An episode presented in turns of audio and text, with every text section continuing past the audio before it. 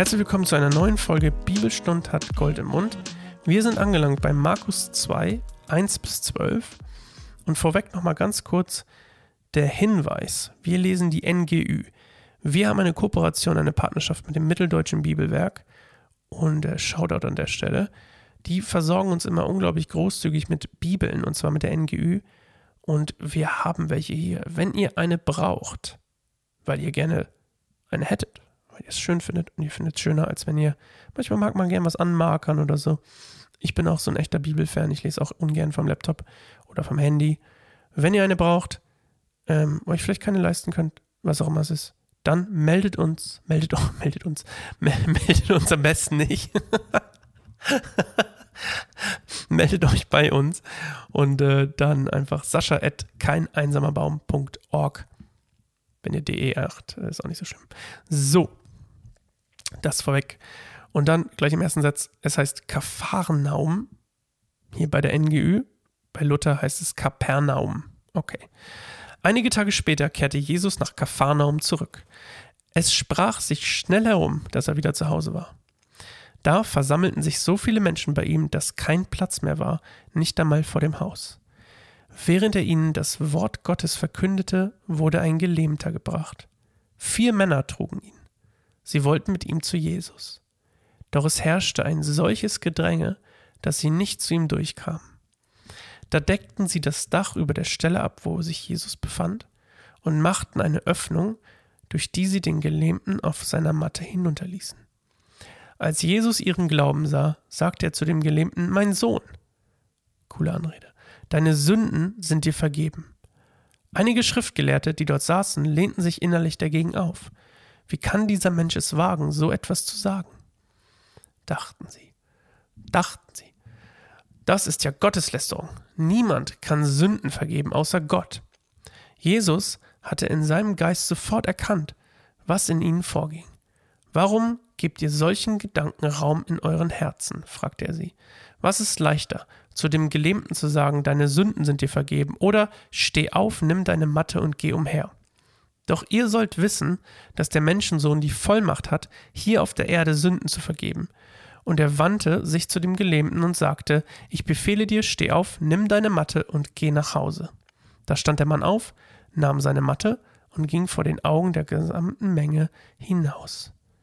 Alle waren außer sich vor Staunen, sie priesen Gott und sagten, so etwas haben wir noch nie erlebt. Nochmal der kleine Hinweis.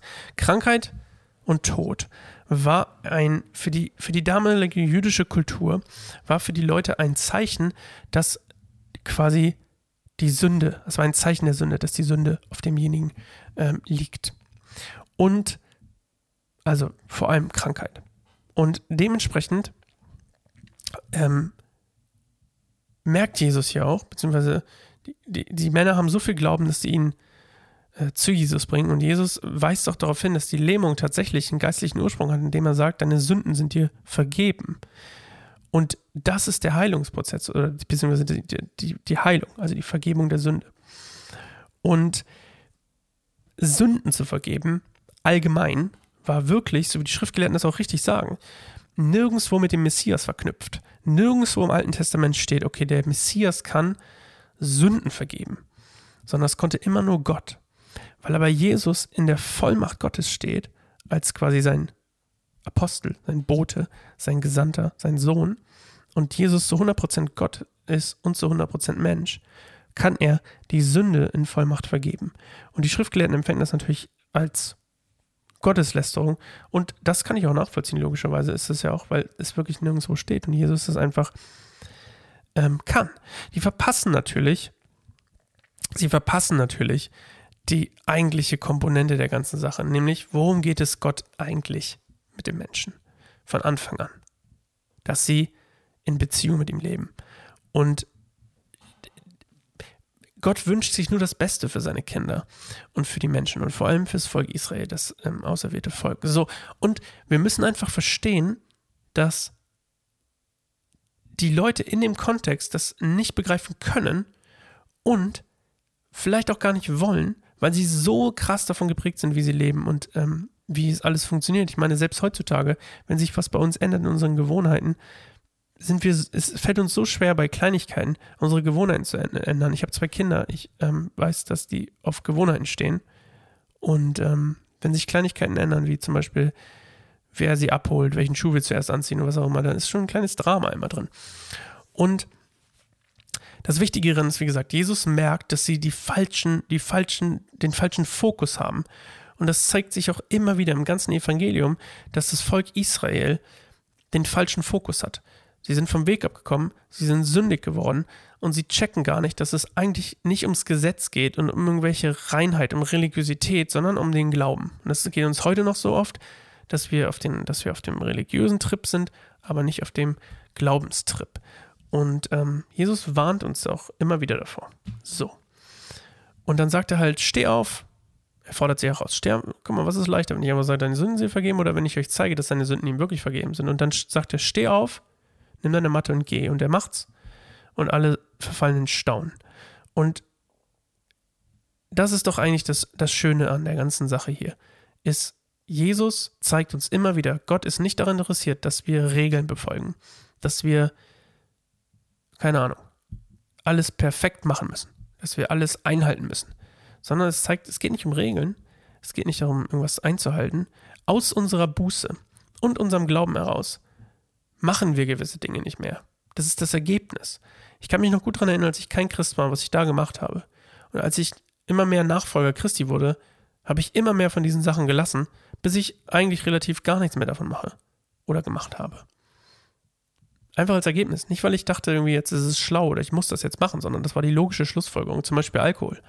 Wir haben früher sehr viel getrunken als Kinder. Als Kinder, oh mein Gott, das klingt falsch. Als, ähm, Entschuldigung, das klingt, als wenn meine Mama ganz furchtbar war. Ähm, als, als Jugendliche oder als, keine Ahnung, 18, ab 18 so, 17, 18, wenn man halt so anfängt, als cooler Kid, als cooles Kind zu trinken. Und Party machen gegangen, gesoffen. Und dann irgendwann, als ich Christ wurde, ähm, mit 23, da hat das noch nicht angefangen, aber ging relativ zügig, dass ich gemerkt habe, warte mal, mein Alkoholkonsum ist einfach nur ein Fluchtmechanismus. Was steckt da eigentlich hinter? Und schnell wurde mir klar, betrinken ist nicht im Sinne der Sache. Und das ist keine gute Sache. Und ich treffe keine guten Entscheidungen, wenn ich trinke. Sondern ich mache es einfach nicht mehr. Klipp und klar. Und seitdem trinke ich nicht mehr. Und habe auch gar kein Interesse daran. Nicht, weil ich es muss, sondern weil ich es will. Und das ist das, was Jesus hier immer wieder aufzeigt. Hey, richtigen Fokus behalten. Richtigen Fokus behalten. Gott will Beziehung mit dem Volk Israel. Gott will nicht Gesetzlichkeit. So, das war's von mir. Gehabt euch wohl. Bis morgen. Ciao.